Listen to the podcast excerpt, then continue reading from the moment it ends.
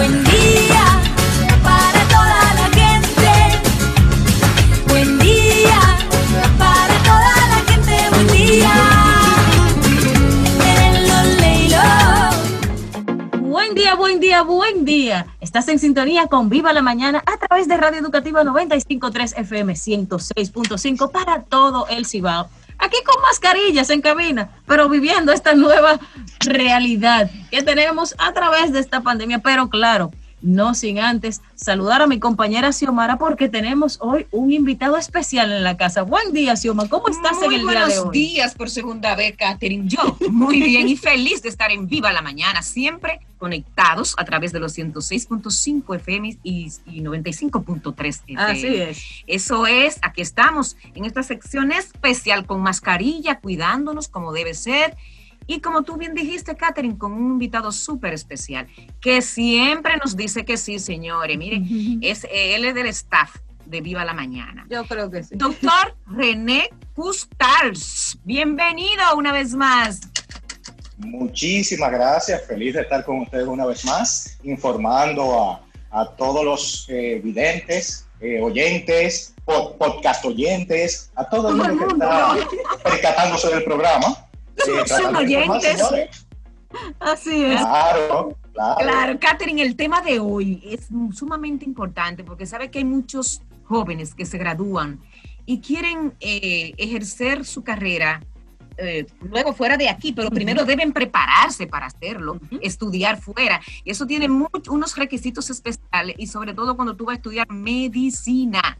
Entonces, el doctor es una persona que nos va a hablar de este tema tan interesante de pasos para la especialidad médica en Estados Unidos, porque él está eh, pasando por ese proceso. Doctor, el doctor no ha terminado todavía su especialidad, que nos va a hablar de eso, de todo este proceso que él ha hecho para especializarse en lo que está haciendo ahora, que él nos va a decir. Bienvenido, doctor, otra vez más.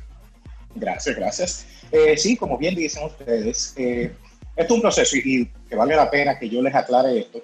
No es solamente para estudiantes de medicina que quieren informarse, sino también para especialistas que quieren irse para allá, que quieren ir a ejercer en Estados Unidos. Entonces, vamos a empezar primero por, es, eh, la, por la única diferencia que tendría un especialista de un, de un estudiante de medicina que quiera irse, es que eh, el especialista de todos modos tiene que hacer algún tipo de residencia en Estados Unidos. Por ejemplo, en mi caso, eh, yo trabajo con, con nutrición, con dieta, yo me voy para allá, yo tengo que hacer años de residencia por un mínimo, dependiendo del estado, para yo poder trabajar como médico allá. Si no, puedo trabajar como quizás como asistente médico o, o cualquier otra cosa, pero no como médico. ¿Ok? Entonces, esa sería la única diferencia que hay entre un estudiante y un especialista ya, o un graduado. Todo el mundo va como aquí, para que tengan idea. Eso sí. Doctor, detuvimos un poquito mientras tanto el video. graduado de la universidad, yo puedo, como, ok, a ser medicista, ¿sí? Disculpe, doctor, usted nos mencionaba en estos momentos que la- ya la diferencia, la primera diferencia que hay en este proceso. Entonces, ahí me surge inmediatamente una de las preguntas, doctor. Vemos muchas veces que nuestros profesionales de la medicina van a Estados Unidos, algunos ya con una especialidad desde aquí, otros como médicos generales. Entonces, ¿pueden ejercer estos en Estados Unidos? Aparte, obviamente, de la barrera del idioma, que es la primera, la del inglés, pero ¿pueden ejercer un especialista aquí y allá? ¿O puede un general ejercer aquí y allá? ¿O hay un proceso distinto, como usted No. menciona? Aquí, por ejemplo, para que vean la diferencia, aquí te gradúas de la universidad, ya tú hiciste tu internado, hiciste tu pasantía legal, tú puedes ejercer aquí como médico general. En Estados Unidos no. En Estados Unidos no existe la pasantía general, sin embargo, tienes que hacer años de residencia para poder ejercer como médico. ¿Cuántos? Depende del estado, pero por lo general hay un mínimo de dos a tres años de residencia para poder ejercer como médico general, que viene siendo como mínimo, mínimo, perdón, médico internista, lo que es médico internista aquí. Ok, estamos hablando aquí hoy con el doctor René Sobre los pasos para la especialidad médica en Estados Unidos, que hay muchos jóvenes interesados en irse allá a hacer es- diferentes tipos de especialidades. Yo quiero, doctor, que usted me, que me diga, por ejemplo, en su caso, cuáles fueron esos requisitos que usted debió cumplir para hacer esa, esa especialidad allá en Estados Unidos. ¿Y en qué universidad usted le está haciendo? Bien, voy a tratar de ser, de, de- de ser lo más breve posible porque fue un proceso de cuatro años aproximadamente después de mi escuela de medicina. Me, explico. Yo hice medicina, eh, yo me gradué en la UNFU, yo tenía ya desde de antemano que yo quería ir a ejercer fuera y eh, ahora yo miro hacia atrás y yo veía las conversaciones de, de- de mis colegas, eh, no, pero vamos, vvamos a coger el USMLE, el USMLE es el examen que se coge o el grupo de exámenes que se coge para irse. Repita, sí, doctor, sí. ¿cómo se llama el, el examen? Se llama USMLE, que esas son las siglas en inglés de United States Medical Licensee Examination, o sea que es la licenciatura, el examen de licenciatura o el grupo de examen de exámenes de licenciatura para poder ejercer. Y nosotros hablábamos de los compañeros, sí, sí, sí, porque yo voy a coger el USMLE y, y lo voy a pasar y me voy. Eh, Mm. Sí, sí, claro, y yo voy a sacar X nota y voy a sacar un 390 ¿ves? y muchas cosas, pero no sabíamos, no sabíamos en qué, en qué monstruo nos estábamos metiendo. Y no es una cosa que para asustar a, a los que quieren coger el examen o los exámenes, es algo que se logra, pero no sabíamos de verdad la dedicación que había que darle a ese examen. Señores, de verdad, yo, yo, yo estudié medicina de nuevo. Eso, o sea, en mi caso, yo había cogido eh, bioquímica, lo que se llama ciencias básicas, bioquímica, anatomía, fisiología, eh, todas esas cosas hace muchos años, años, o sea, como 10 años más o menos. Eh, como yo estaba diciendo antes de empezar el programa, cuando yo cogí biología, se estaba descubriendo el genoma humano. Ya ustedes saben lo lejos que eso fue, ¿eh? Pero Mm, bastante. ujú. no existía nada de eso, no existían las pruebas, por ejemplo, de HIV modernas que tenemos ahora, no existía el estudio tan profundo de, de lo que es la virología, nada de eso, nada de eso. Entonces, eh, me encuentro yo con todos estos datos nuevos estudiando para, lo que, para el STEP 1. Y voy a hacer un paréntesis ahí para que entiendan de lo que hablo. El USMLE o USME, ese grupo de exámenes consta de tres steps. Step 1, Step 2 y Step 3. El Step 2 se divide en dos, el CS y el CK. ¿Ok? Entonces, en realidad son cuatro exámenes, no tres, pero se, se habla Son de cuatro, doctor, cuatro Son exámenes. cuatro. Entonces, Step 1, ciencias básicas. Cuando yo me encuentro con esto, que, que decidimos, bueno, vamos, vamos a coger eh, estos exámenes, vamos arriba, va- vámonos para afuera. Que me encuentro yo con todas estas cosas que yo no conocía, estos métodos nuevos, porque, por ejemplo, la anatomía es igual, eso no cambia. Sin embargo, bioquímica, fisiología, se descubren cosas nuevas. Y yo me encuentro con todo esto nuevo, señor. Yo dije, "Mierda, yo estoy estudiando medicina de nuevo, de nuevo, de nuevo, señores, de nuevo. Se quería devolver. Sí, varias veces, pero era mi sueño. O sea, de verdad yo luché mucho, porque yo estudié después de viejo la medicina, y, y descubrí que de verdad era mi pasión. No es como de que, ay, yo tengo un sueño. No, señores, de verdad, yo pasé por muchas cosas hasta que llegué a la medicina y yo me deprimí muchísimo porque no estaba siguiendo mi sueño. Y este es mi sueño, esta es mi pasión. Yo no puedo vivir sin él. Entonces, muchas veces yo dije, yo me cuestioné, ¿por qué yo hago esto, señor? Yo no puedo, yo no puedo. Y al otro día me levantaba a las 4 de la mañana otra vez. No, vamos, vamos arriba, vamos a seguir. Vamos por inercia, vamos a seguir. Entonces, para que tengan idea de, de cuál es el proceso. Cuando yo comencé a estudiar, yo comencé a buscar información en internet de cómo se estudia, cómo se puede pasar este examen, esta bestia, como le dicen muchos. Entonces hice mi agenda de examen, de, de estudio de examen. Señores, yo estudiaba desde las 4 de la mañana, a la hora que me levantaba a preparar mi cafecito, empezaba como a las 4 y media y seguía directo como a las 6, 7 de la noche. Directo. Yo Pero muchas todo, horas. Muchas horas, contraproducentes para muchos educadores. La realidad es que eso es lo que uno tiene que hacer.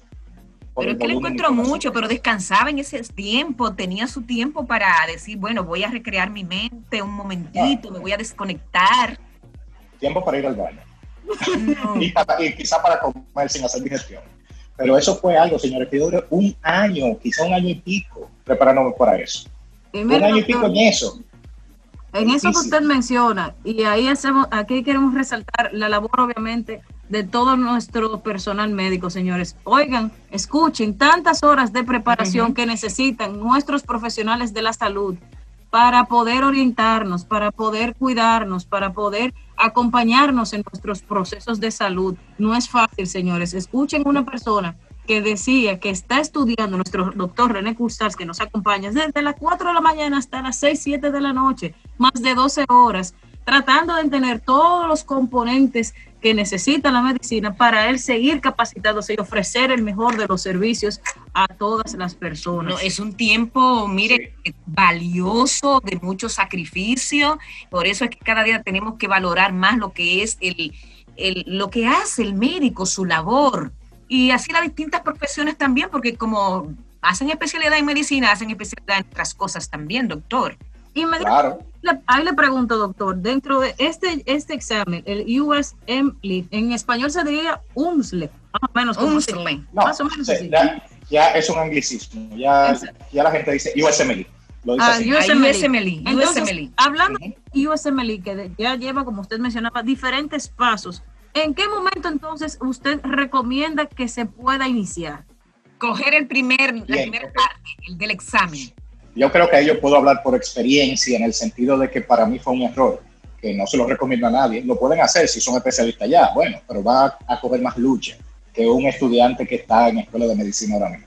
Lo que yo siempre les recomiendo a todo el mundo, que lo hagan, por ejemplo, como UNIDO lo hace, que UNIDO recomienda desde que tú estás en ciencias básicas y pasaste ciencias básicas, coger el, el, el USMLE, el STEP 1, ¿ok? Porque ya tú tienes esos conocimientos frescos.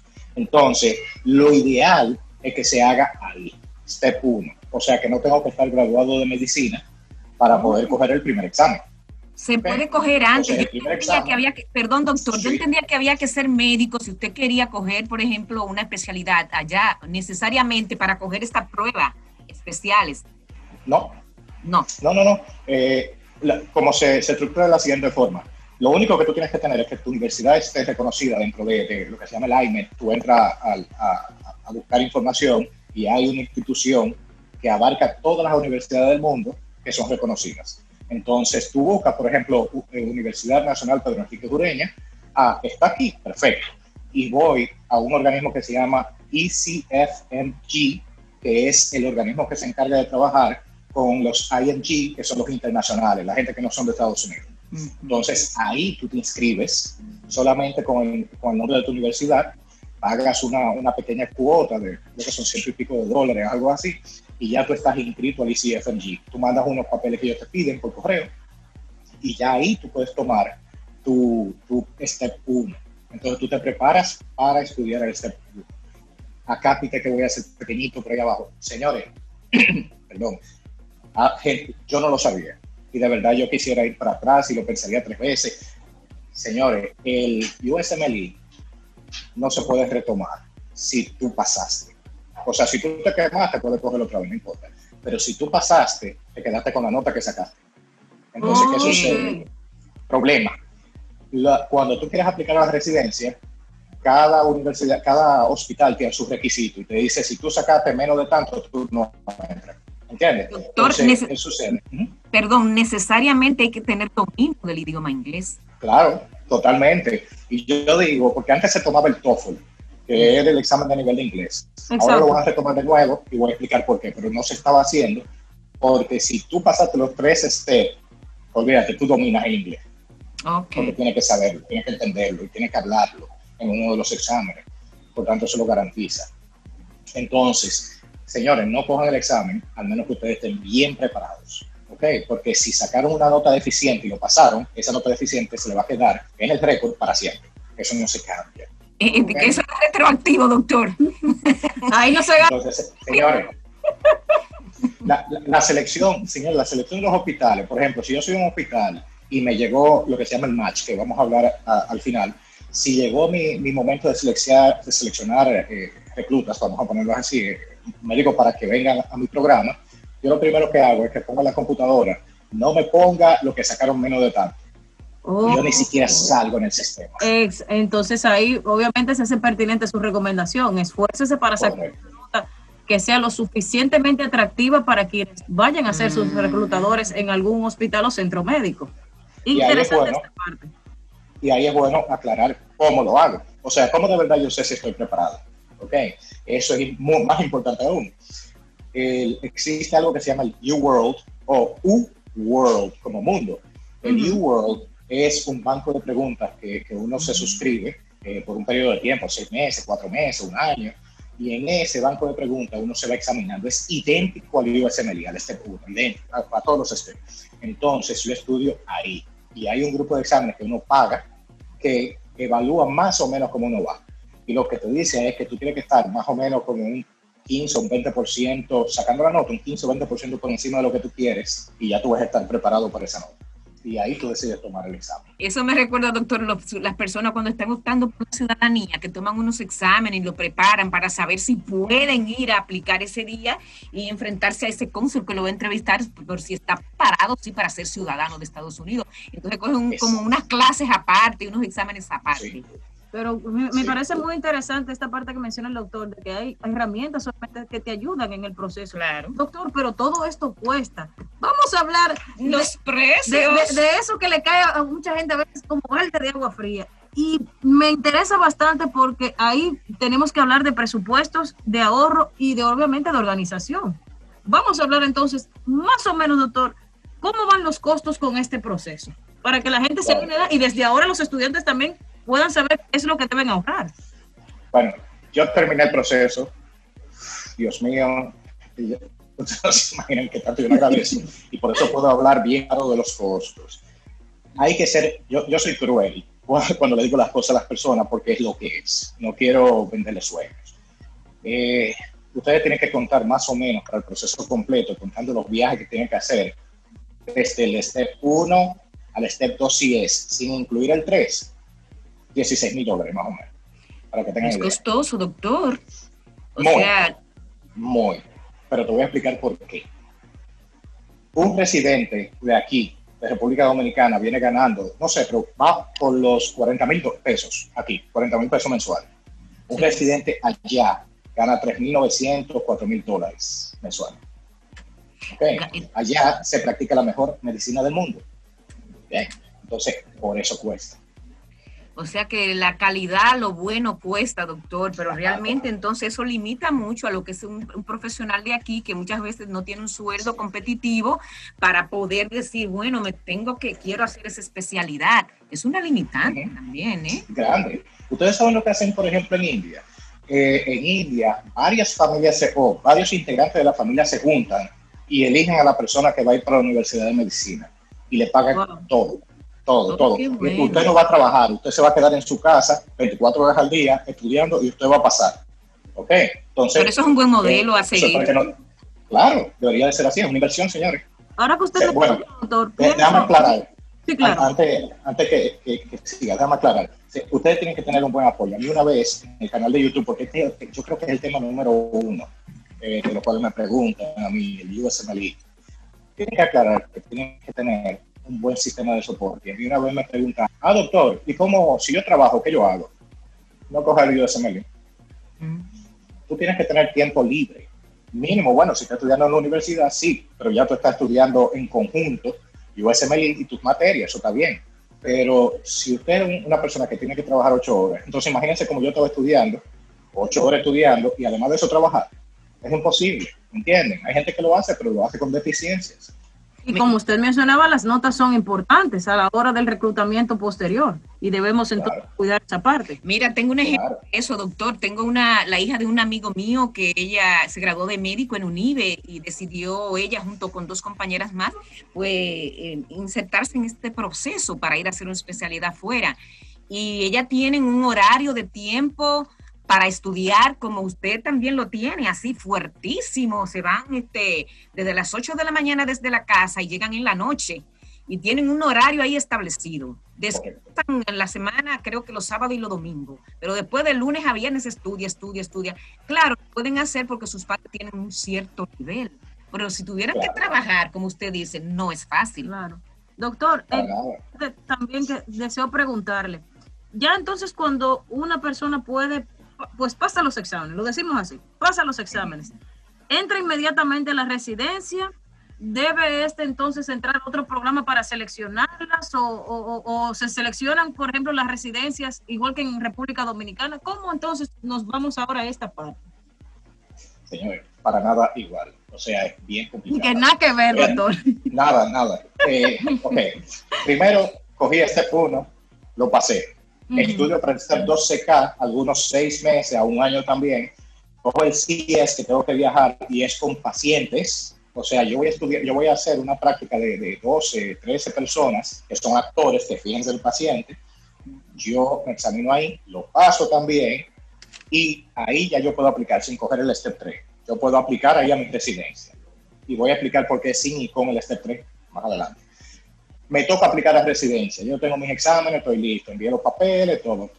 Voy a aplicar, voy a entrar a lo que se llama el match. El match de residencias médicas. Match es como sinónimo de empalme. Y fíjense por qué se llama así. Yo comienzo a buscar programas de residencia. Eso yo lo puedo buscar en el internet. Hay bases de datos con todos los programas. Y yo comienzo a buscar, por ejemplo, medicina interna, que es lo que yo quiero estudiar. Quiero hacer esa especialidad. Busco medicina interna. Y me aparecen 550 programas, por ejemplo. Entonces yo tengo que ir buscando uno por uno cuáles me dan la visa que yo necesito y cuáles aceptan mi nota. ¿Ok? Oh, Entonces vamos a suponer, llegué, filtré y tengo 120 programas. ¿Ok? Entonces de esos yo tengo que elegir, lo puedo elegir todo si quiero, pero hay un, pequeño problema. Cada programa que yo adiciono cuesta más. O sea, por ejemplo, los primeros 10 cuestan tanto por programa. Los segundos 10, tanto más. Lo- lo- el tercer grupo, más y más y más a medida que voy aumentando. ¿Ok? Entonces, tengo el bolsillo listo para pagar todo eso. Pagué, metí, por ejemplo, 3 mil dólares para 110 programas. Apliqué esos programas. Ahora viene la otra parte. Cada programa ve todos los aplicantes y decide si lo entrevista o no.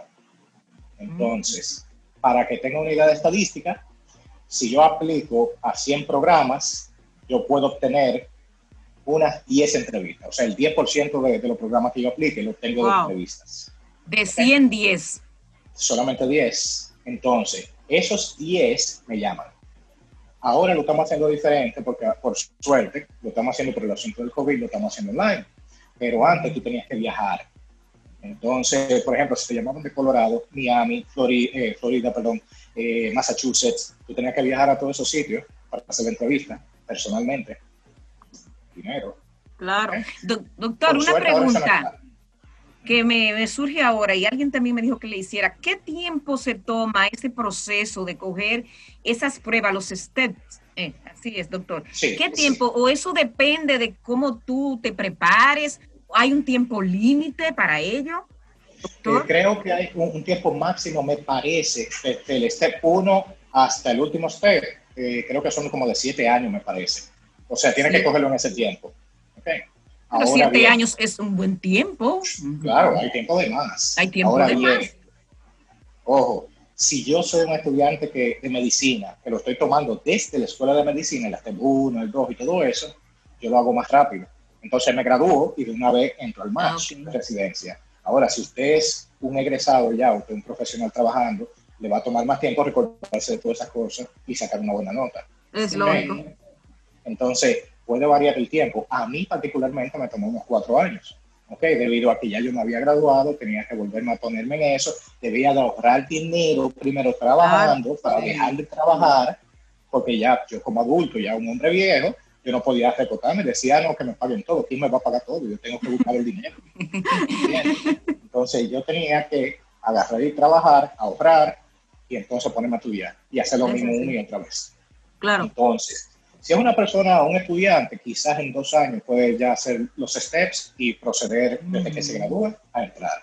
Pero ahí hay un problema que nosotros los, los eh, que ya somos egresados de hace un tiempo atrás, que es que eh, cada programa de residencia pone su límite de tiempo, desde la graduación hasta el tiempo que tú estás aplicando. La mayoría son cinco años. Ok, entonces si tú te graduaste hace más de cinco años, no te aceptan o tú tienes que dar una muy buena explicación de qué tú estabas haciendo en esos cinco años. Porque si tú estabas trabajando en medicina, no importa, a ellos no le importa. Pero si tú estabas haciendo nada, no, yo estaba estudiando y estaba en un call center eh, trabajando, eso trae muchos problemas, no te van a dar. Pues mira, eso es bueno que usted lo aclare, doctor, porque hay muchas eh, personas que pueden verse en este caso, Claro. que no están ejerciendo y dicen, ah, no, yo lo voy, voy a aplicar para irme fuera y a lo mejor no califican por eso. Es una limitante. Lo que yo les recomiendo que eso lo hace UNIBE, lo hace la UNFU y no sé cuáles otras universidades más que tienen programas de intercambio, que eso ayuda muchísimo, no se imaginan qué tanto. que es que en lugar de hacer el internado, por ejemplo, la rotación de medicina interna, en lugar de hacerla aquí, se van a una universidad afiliada en Estados Unidos Ujú. y hacen la rotación en un hospital de Estados Unidos.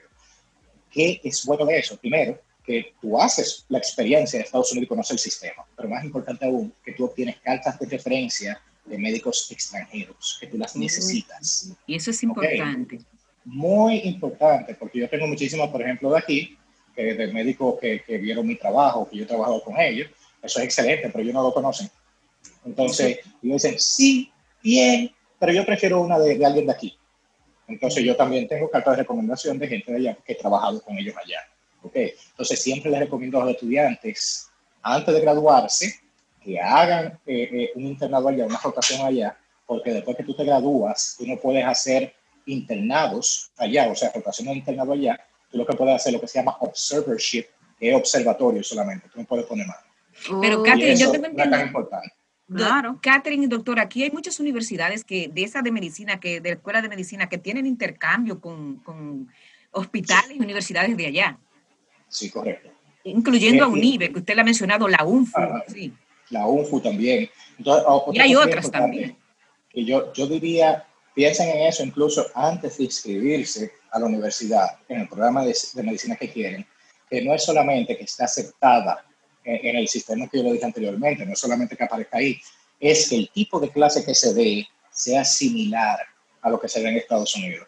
UNIVE y la UNFU lo hacen de forma excelente. No Porque si de no, otras. el choque de sazón va a ser tremendo. Muy difícil. Totalmente diferente, señores. O sea, esa gente allá, ustedes no se imaginan lo riguroso que son, su metodología es increíble. Ahí no se admite nada de que de, ay, que yo voy a descansar. Yo recuerdo una vez las palabras de un director de programa que se le presentó un, un aplicante y le dice eh, el tipo, bueno, acá, ¿por qué tú sacaste esta nota deficiente en el step 1? Me dice, bueno, mi país estaba en guerra, mi mamá se enfermó, qué sé yo cuánto. Y él le dijo, a mí no me interesa nada de eso. De que si, tú, si tú eres un médico y tú estás en un quirófano y explota una bomba al lado, yo necesito que tú salves al paciente. A mí no me importa lo que está ocurriendo a tu alrededor. Wow. Eso, eso es militarmente así, ¿eh? Sí, sí, y, y es así, Porque, yo pero, pienso, señores, Es la vida, por doctor, es la vida de un ser humano que está en juego. No, y, y entender también esto, señores, a veces, y, y esto es una autocrítica que debemos hacernos aquí en República Dominicana, tenemos a veces la medicina como un relajo, y no es así, señores. A veces entendemos que nuestro personal médico no, no, no necesita las condiciones necesarias o no necesita la capacidad. No, señores, la medicina no es un relajo. Es la vida. es tiempo, es sacrificio, tanto del que le estudia, pero también para los años de servicio, por los años de preparación que nos está comentando el doctor René Custars que usted necesita. Entonces, por todo esto, señores, es que traemos este tema a colación junto a nuestro doctor. Hoy hablamos sobre los pasos para la especialidad, la especialización médica en los Estados Unidos. Doctor, usted mencionaba que si yo me preparo y compro alrededor, vamos a suponer, 3 mil dólares en programas que seleccioné y tengo solamente un 10% de posibilidad para que me entrevisten. ¿Cómo yo debo prepararme para esa entrevista, doctor? ¿Qué es lo que Bien. sucede en esa entrevista? Vamos, sin, pregunta, sin doctor. importar, sin importar donde sea. Yo tengo un video que lo pueden, pueden entrar a mi canal de YouTube y Claro. yo hablo de la especificación hasta de código de vestimenta. ¿ok? Que es importante. Señores, es un teatro que usted tiene que montar. Usted se tiene que volver un actor y hacer lo que ellos quieren que usted haga. No vaya de que yo soy yo y yo voy a ir en jean con un saco. No. Tienen que hacer lo que ellos quieren que usted haga porque es lo que están buscando. ¿Me entiende? Están evaluándote desde que tú entras. Y le voy a decir una cosa, señores. Conocí una vez un, un- un programa que el programa contrataba al tipo que limpiaba en la entrada y le preguntaba que si le dijo buenos días el tipo con entró, el, el- el Wow. aplicante. Todo, señores, todo, todo. Hubo un director de programa también que dijo que él sabe, en el momento que entra por la puerta, él sabe el aplicante que le va a contratar, por la sencilla razón de que cuando tú estás en un hospital interno y estás en tu cama, la primera impresión es lo que te va a dar seguridad tiene el médico que te va a atender. Señor, el, el No, lenguaje no eso. verbal, el lenguaje no verbal habla mucho, doctor, ahí, ¿eh? Total- Totalmente, señores. Compórtense. Cuando usted agarre, por ejemplo, tuve mi 10 mi 10 entrevistas, eh, voy a viajar, llegué al sitio. Número uno, vayan uno o dos días antes. Vean el parqueo, vean dónde ustedes tienen que ir, eh, visiten el área, chequen el hospital, conozcan el hospital, para que al otro día no le agarre de sorpresa que ustedes no saben dónde parquearse, dónde ir y lleguen tarde. No lleguen tarde. Si tienen que llegar una hora antes, como he hecho yo, lleguen una hora antes. Claro. Olvídense. bien vestidos, saco, aunque digan, no, que eso ya no, eso no se usa. Señores, saco, corbata, buen saco, buena corbata, buen traje, inviertan lo que tengan que invertir en una ropa de calidad. Bien peinaditos. A ellos no les importa tanto el asunto de la barba, siempre y cuando esté cuidada. No tienen que afeitarse, pueden ir, pero con su barba bien cuidada. ¿Ok? Y tienen que ir con todo uno a bien educados, no, nada más respondan lo que le pregunten, hagan buenos aportes, estudien, señores, que eso me lo han dicho ya varios directores de programa, estudien el hospital bien, lo que ofrece y todo, véanlo en internet, porque ellos se percatan de eso, de qué tan interesado tú estás en su institución. Ejemplo, eh, tú puedes, cuando digan, ¿tienen alguna pregunta? Porque hay, hay una parte de entrevista que es grupal. ¿Tienen alguna pregunta? Eh, sí, doctor, eh, discúlpeme, yo vi que ustedes ofrecen un programa de investigación. ¿Qué tantos fondos ustedes me pueden ofrecer a mí como médico internista para hacer este tipo de trabajo que me interesa? Entonces, ellos saben que tú estás interesado en una investigación, que es bueno, ellos siempre le dan puntos a eso. Número dos, ellos saben que tú leíste sobre lo- el, el hospital tú sabes dónde te estás metiendo, que no fue lo loco. ¿Me entiendes? O sea, doctor, que le entrevistan a usted de varias, varios doctores de allá le entrevistan, no es solo uno que le entrevista. No, son varios doctores, por lo general eh, uno o dos doctores y el director de programa. Y lo hacen de forma grupal, te dan un tour y te entrevista a cada uno de ellos. Entonces ellos lo que están buscando básicamente, ya después que ellos te tienen ahí, que te entrevistan, ellos saben tu nota, ellos saben tu experiencia, ellos saben todo. Lo único que quieren saber es si tú no estás loco. ¿Entiendes? Entonces, es sentarse contigo y ver si tú eres, doctor. es de la química, señores. Es básicamente eso, ver si, si usted es un buen candidato. Si a mí me gustaría tenerte tres años, porque es una familia, Claro. ¿entienden? Ellos no quieren tener una persona cualquiera. Ellos les gustaría tener a una persona con la cual se sienten bien. Es así. ¿Ok? Entonces Bueno, que ir doctor. preparado para eso. Garantiza el que yo haya hecho la entrevista, que yo pueda tener este, una posición en el programa de las residencias. ¿Mm? No. Ah. Es que- es- eso es deprimente. Ay, ay, ay. No es tan fácil. Eso- Eso es deprimente, señores, totalmente. El- una vez ya yo tengo una entrevista, vamos a suponer, yo fui a mis 10 entrevistas que, que conseguí. Si es que la conseguí, a veces que tú nada más consigues una. Vamos a suponer que fuiste a las 10. Que llegaste a tu casa y entonces tenemos que esperar. Las entrevistas por lo general se hacen antes de diciembre. El proceso empieza como en octubre, 20 y pico de octubre. Termina en diciembre. Entonces tú tienes que esperar al día del match. Entonces ahí vamos a explicar lo que es el match. ¿Ok? ¿Por qué se llama así? El emparejamiento. El, el día del match, el algoritmo de la computadora lo que va a hacer. Ah, bueno, antes de eso, te llega una notificación y tú ves todos los programas a los cuales tú fuiste. Vamos, mis 10 programas están en la computadora. Entonces, yo hago lo que se llama el orden de ranking, el estado Sí. de orden de ranking. Mm, Entonces yo agarro, por ejemplo, ¿cuál a mí me gustó más? El hospital de Hialeah, número uno. En segundo lugar, ¿cuál me gustó más? El hospital de Wisconsin, dos, y lo voy poniendo en orden. Ellos hacen lo mismo con sus, eh, eh, eh, con, con los residentes que, que, que entrevistaron. Es decir, es como. Especie de red social en la cual yo elijo en mi ranking lo que yo quiero, ellos eligen lo que ellos, los candidatos, y vemos a ver cuál, saber quiénes coincidimos. ¿Cuál empalmo aquí? ¿Cuál pongo la aquí? cosa. Ya sí. Entonces, se le da, no necesariamente me va a contratar el mismo que yo elegí, y viceversa. Claro. Pero lo que se hace es lo siguiente: si el hospital A seleccionó un número uno a René y René seleccionó al hospital A de número uno, instantáneamente ellos engrampan. Y ya, somos, so- so- eh, ya, yo estoy Somos ahí. amiguitos.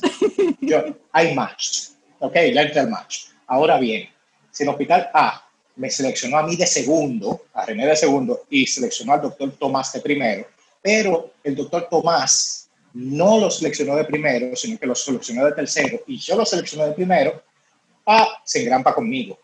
Ok. ¿ok? Entonces, eso lo hace con todo el ranking. ¿ok? Al final, eh, cada uno queda supuestamente enganchado con el programa que, que más le gustó, en orden de preferencia. Al igual, el programa se queda contigo con el que más le gustó. ¿ok? Pero, pero no siempre funciona y a veces tú te quedas para lo que es la oferta suplementaria que es después del match. Si no matché, si no entra al match, entonces hay una oferta suplementaria en lo que se hace una ronda de dos días de velocidad. O sea, en una hora cada programa publica sus, eh, sus espacios vacíos. Y tú de una vez tú entras y aplicas. Y yo quiero ese. y yo quiero ese, y entonces se hace otro sorteo. Finalmente, ahí se, se decide todo lo que se decide en esa semana y ya para el primero de julio, que es más o menos la fecha estándar, empiezan las residencias a donde tú fuiste contratado. Recomendado obviamente que tú llegues un mes antes para que consigas dónde te vas a quedar, eh, el sistema, te dan un cursito antes como de entrada al sistema y todo eso, y para que tú te después poco a poco. Las residencias duran, doctor, dependiendo de lo que de, de la especialidad que se vaya a hacer. Correcto, la, de- la residencia más corta, si no lo recuerdo, es eh, medicina interna con tres años. Eh, Fuera de eso, eh, puede, hay lo que se llama el fellowship, el fellowship es la subespecialidad. Por ejemplo, eh, si yo quiero medicina interna, perfecto, tres años. Pero si yo quiero ser cardiólogo, yo hago primero tres años de medicina interna y creo que son dos o tres años de cardiología, o sea, seis, seis años en total. Cardio. Entonces, ya para el fellowship, yo aplico, hago este mismo proceso, lo hago para el fellowship también. Yo aplico un programa de residencia y hago lo mismo que yo hice para hacer la subespecialidad. Ok. Ahora, mi recomendación particular, a cada quien le gusta, y yo, y yo veo los sueños de la gente diciendo, yo quiero ser neurocirujano, ¿qué tengo que hacer? Bueno, o sea, ese conversación es difícil. Yo les recomiendo, señores, si usted no quiere coger mucha lucha, obviamente, entre comillas, mucha lucha, porque yo estoy también en el proceso, eh, cojan medicina primaria. La medicina primaria es la que recibe al paciente desde que llega, o sea, consulta privada o en el hospital, o el mismo hospitalista, que es el que ronda el piso con la gente interna, eh, es el que más oferta de trabajo tiene, así como el médico familiar. Después los otros especialistas, aunque ganan más dinero, tienen mayor estrés, pagan más dinero de, de, de insurance, de seguro Impuestos. impuestos, no tienen vida. Yo, yo conozco muchos médicos especialistas que tienen yate, tienen mansiones y la familia goza mucho. Ellos. Pero, familia. ellos, pero ellos no. Pero ellos no. Doctor, Sin embargo, yo conozco médicos, eh, eh, por ejemplo, hospitalistas que trabajan una semana sí, una semana no, No, mira qué y ganan, y ganan un sueldo de 10 mil, 15 mil dólares mensuales. claro, que, que eso realmente hace una, hace una vida modesta y como usted menciona, también disfrutar de la calidad de vida que te permite ya, obviamente, el trabajo. Paréntesis, señores, que eso es A ver. algo que yo les voy a dar a, a nuestros amigos eh, oyentes y videntes. Eh, este, yo terminé de, de ya de coger mi step 3 y todo, y yo le voy a tener un regalo, que es este libro, que este libro es muy bueno eh, en la preparación del step 3. ¿Cómo se llama, doctor? tengo- Se llama Master the Boards, USMLE Step 3, del doctor Conrad Fisher. Él es famoso. Conrad Fisher, para los que ya han visto algo de, de, de USMLE, es un doctor calvo muy relajado. Eh, Esa es la referencia. autografi- autografiado por mí, obviamente. Está rayado, pero rayado útil porque tiene notas, apuntes y todo lo que, todas mis estrategias adicionadas a esto. Y lo que yo voy a hacer es que después que terminemos esto, yo voy a grabar un video en YouTube para decirle cómo yo voy a rifar esto, para que gratis, gratis, este Perfecto, bueno, Muy bien. ustedes tengan eso. Además de todo, van a tener una asesoría gratis conmigo online para preguntarme sobre eh, el proceso de USMLE y así yo le puedo dar cierta asesoría. Así que Claro, Muy buen pendientes, aporte, doctor. entren, subscribe a mi canal de YouTube y más adelante ahorita en el curso del día yo voy a subir el video para explicarles cómo se gana, cómo se van a ganar ese libro. Claro, doctor, una última pregunta y para que ahí mismo me la responda y me diga las recomendaciones finales. Necesitamos para todo este proceso visa o residencia estadounidense. ¿Qué es lo que se Eh, necesita? muy buena pregunta. Primero, step 1 se toma aquí en los centros prométricos, no tienen que viajar. Eh, el step 2 CK se toma aquí también. El step 2 CS se toma solamente en cinco estados de Estados Unidos, o sea que van a tener que viajar. ¿Con qué visa? Con la visa de turista normal. Visa de Ok. turista, la B1, B2, la que uno va al consulado y pide normalmente. Eh, eso se suspendió ahora por el, por el COVID, o sea que no sé qué van a hacer, pero así es que se hace. El step 3 lo dan en todo, en todo estado de Estados Unidos, incluso Puerto Rico y las Islas Vírgenes, todo territorio americano, eh, y para ese también visa B1, B2, esa es la visa normal. Ahora, visa para programas de residencia, hay dos tipos básicos, la visa J y la visa H. La visa J es la famosa visa que usted se va y tiene que volver dos años a ejercer a su país. Sí, Porque es una visa que, que lo que dice es básicamente que en mi país hay una deficiencia de profesionales de esa área y yo voy a prepararme Yo voy a afuera hacer para a Claro. mi país. La visa H, tú te puedes quedar allá, puedes optar por quedarte allá y ya sacar una, un green card, una residencia a partir de ahí. Ahora bien, tú también te puedes ir si tú consigues tus papeles del principio. Si tú tienes tu green card, también te puedes ir sin problema. Pero los hospitales siempre prefieren a los de allá o a los que tienen ya su papel. Nosotros quedamos en un segundo lugar. Ok, No es imposible, pero estamos en, en orden de preferencia, estamos en segundo lugar. Exacto. La visa J se hace a través del mismo ECFMG que yo les dije que ustedes tienen que inscribir al, al principio. La visa H, la del hospital, es una visa privilegiada que cuesta dinero para el hospital, o sea que no se la dan a todo el mundo.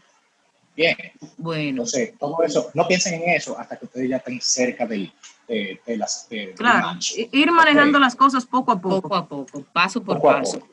Doctor, Ahí voy a dar las recomendaciones, las Exacto. recomendaciones generales que yo tengo. Que, señores, esto es, un, maratón, no es una carrera. ¿ok? Sepan que ustedes van a tener eh, que, que luchar mucho. Y esto va a probar su persistencia, va a probar eh, su pasión. Porque hay que tenerla, señores. El que pasa este programa, y lo estoy diciendo, la mayoría pasa el step 1, se queda ahí, o pasa quizá el step 2 y se queda ahí. Ya yo cogí hasta el 3. Señores, esto prueba que tanto usted ama la medicina. Así es. tengo un respeto totalmente diferente. Así que comiencen desde temprano. Asesórense bien. Ustedes entran al internet, hay mucho disparate. Señores, eh, da mucho trabajo buscarlo. Por eso es que a mí me gusta hacer este tipo de videos para informar a la gente de cómo una persona de República Dominicana puede irse para allá. Asesórense con personas como yo, por ejemplo, que ya ha tomado en los exámenes y lo ha pasado. ¿Qué tengo que hacer? Pero háganlo desde que ustedes están en bioquímica. No esperen a usted graduarse. Si ya se graduaron, amén hagan lo mismo, busquen información. Número dos, como les dije, paciencia, señores, inviertan lo que tengan que invertir en los bancos de preguntas, no cogen un examen, al menos estén preparados, porque esa nota se le va a quedar para siempre. Y si se quema, peor. No es que se quedan ni que sin pito y sin flauta, hay gente que se quema y, y enferma, pero tienen menos probabilidades, cada vez va cayendo más. Número tres, vaya aprendiendo inglés desde el principio, de que entre a la escuela de medicina, comience a estudiar en libros de inglés y comienza a tomar su cursito de inglés y si, no, si su inglés no es bueno, tiene que ser un inglés fluido, ¿ok? Eh, porque va eh, parte de los exámenes son hablados, son orales, o sea que va a tener que tener su inglés eh, bien manejado. Va a tener y que perder ese miedo a hablar. Miedo escénico también. Totalmente.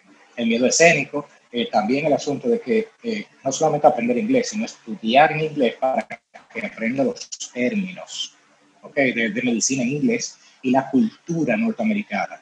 Que mucha gente en el step 2 CS, que es con los actores, se quema por falta de cultura, porque no Mm. entienden. Por ejemplo, allá tú no puedes tocar a un paciente sin pedirle permiso.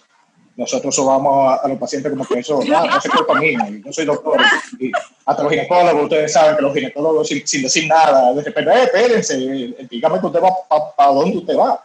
Eh, señores, allá, usted, eh, ahora voy a chequearle eh, el corazón, ¿me permite yo colocarle el estetoscopio? Ujú. Sí, No hay ningún problema, déjeme calentarlo por usted para que se sienta bien.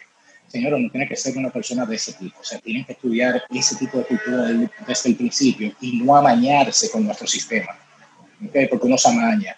Por eso tienen que hacerlo desde el principio para que no cojan es- eh, eh, esas mañas que uno tiene en el internado. ¿ok? Eso es Eso muy, sí. muy importante. Doctor Custal, ¿qué especialidad Sí, usted va a sí. realizar? La especialidad que usted va a realizar. Yo quiero hacer medicina primaria. A mí me gusta, no solamente por, como le dije, es lo, lo más cómodo, básicamente. Yo estoy muy viejo para yo estar cogiendo de que super especialidad. Ahora, no lo sé, quizás. Y si cojo una super especialidad en medicina crítica, o sea, cuidado intensivo, eh, pulmonología, pero me gusta el med- medicina primaria, ya sea familiar o, o internista, hospitalista, eh, porque es básicamente, número uno, donde uno conoce al paciente. O sea, si yo como médico familiar te trato, yo te trato a ti, a tus hijos, a tu esposo, a tu mamá, a tu papá. Entonces yo conozco la familia y un cuidado más, más bonito, más, más, más, más tierno. Analizado. Sí, más eh, conozco todo, todo tu entorno. Otra cosa, y yo soy así, es un particular de cada quien, a mí me gustan los retos. Cuando uno se mete de que cardiología, es todo cardiología, por todos los lados de cardiología. A mí me gusta tener cosas diferentes todos los días, infecciosa, cardiología, gastro, y ser bueno en todo. Porque no es como aquí, o sea, muchos de los médicos generales aquí refieren. Eh, hipertensión, ah, vamos a referirlo al cardiólogo. Eh, diabetes, ah, vamos a referirlo al endocrino. Allá el médico internista o el médico de familia trata todo. todo. Así Ok, es. Tiene si que se saber de complica todo. algo- si se complica algo, sí tú lo refieres, pero tienes que saberlo todo y tratarlo todo. Entonces eso te mantiene eh, motivado todos los días porque tú ves cosas chulas, cosas diferentes. Cosas chulas para nosotros los médicos, no para el paciente. El paciente Claro. Qué bien. Eh, Entonces me voy a ir por ahí. Me- Qué bueno. nos Felicidades, doctor, Claro, porque sabemos que usted felicitar. es una persona muy ocupada y preocupada por sus conocimientos. Así es, enhorabuena. Muchísimas Gracias, gracias, doctor, por sacar este tiempo valioso de usted que tanto sacrificio está haciendo para orientar a todo el público de Vive la Mañana y claro, a muchísimos estudiantes y profesionales de la salud que obviamente necesitan de estas informaciones de primera mano. Doctor, recuerde sus redes sociales para que puedan seguirlo y vean tus- sus videos y sus orientaciones. Ustedes pueden chequear en mi canal de YouTube, ustedes buscan Doctor Custals, C-U-S-T-A-L-S, y van a encontrar mi canal, suscríbanse y ahí yo respondo todas las preguntas. También pueden buscar Doctor Custals en Instagram y en Facebook.